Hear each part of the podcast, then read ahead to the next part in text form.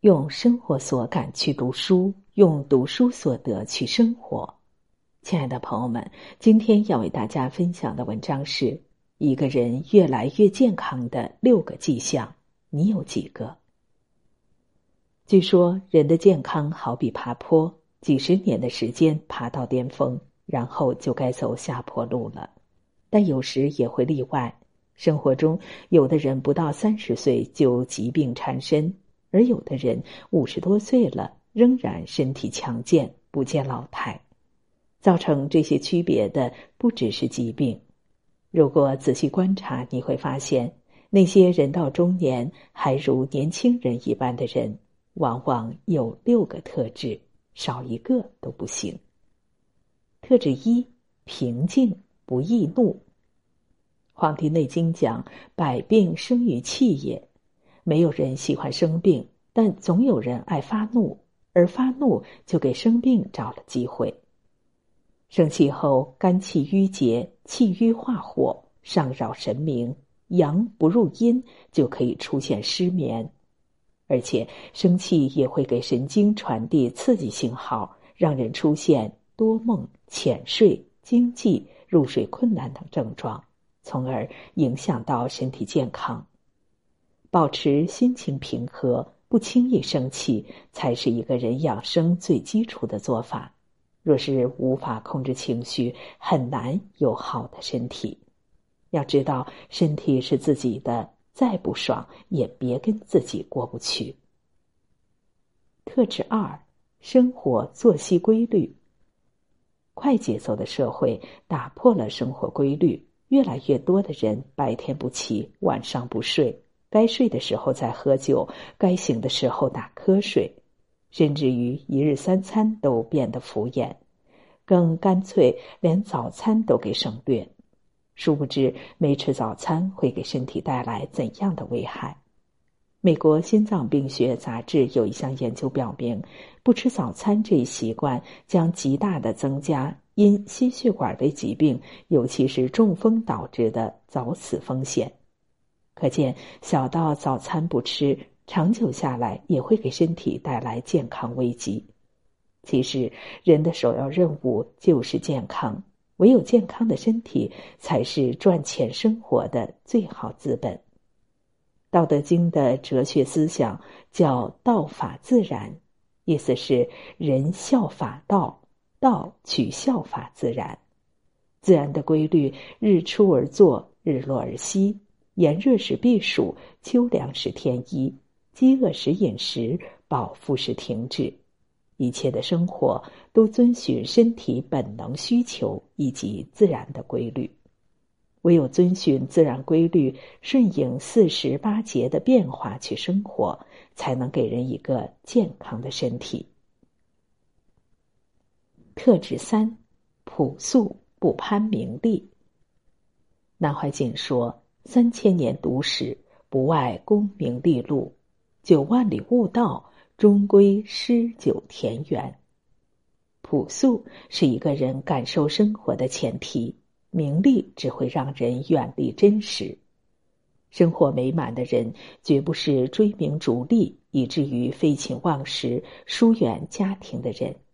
恰恰相反，他们虽然财富拥有的不同，却都有同一个特质，就是朴素。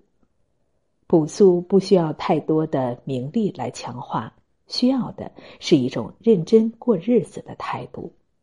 唯有看着眼前的生活，踏踏实实过日子，才能感受到岁月的美好，而美好产生的幸福感，对人的精神健康也能起到很大的作用。特质四，最少有一项正向乐趣。张岱说：“人无癖，不与可交，以其无深情也。”几十年走过，半点癖好都没有的人，往往对生活缺乏热爱，体会不到幸福感；而有不良癖好的人，对家庭又是一个灾难。唯有正向积极的癖好。乐趣才是一个人热爱生活的表现。喝茶、阅读、旅游、运动，甚至于壁花弄草、唱歌、钓鱼，都能够体现出一个人对生活的热爱。热爱生活是一个人最积极的表现。正如梁启超所说：“凡人必常常生活于趣味之中，生活才有价值。生活有价值，心态随之变化。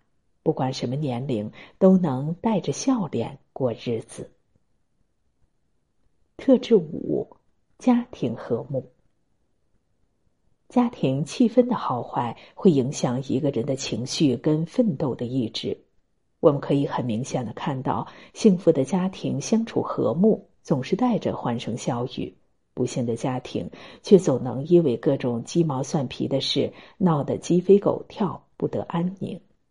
正如第一个特质所讲的：“百病生于气也。”在不和命的家庭里，生活越久，只会越苦。当苦闷憋久了，再健康的人也会憋出病来。因此，人到中年，家庭和睦很重要。和睦的家庭犹如沙漠中的甘泉，当人疲惫劳累的时候，得到片刻的放松，感受最凝密的温柔。不管有钱没钱，家庭和睦才是一个家最大的财富。更是一个人身心健康不可或缺的因素。特质六，有三五知己。知己好友看似与健康无关，其实不然。生活开始闲了下来，面对漫长岁月，有时也会无所适从。若是身边有朋友可以聊聊天，不需要多，三五个至交好友足矣。在无聊时下棋聊天，说说过去的事情，也不失为对彼此的一种抚慰。即便有爱人、孩子，甚至父母长辈也还健在，但朋友的位置仍然无可替代。有些话只能跟朋友说说，有些苦只能跟知己倾诉，说出来也就好了。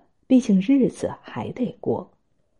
人到中年，谁都需要倾诉，三五个知己就是最好的选择。三十而立，四十不惑，五十知天命，才明白，其实人这一辈子最宝贵的财富不是名利，而是健康。后半生比的不是物质，而是谁走得更稳、更久。希望你能为这六个特质而努力。尽量要做到其中的多个特质，因为这关乎到你后半生的生活质量。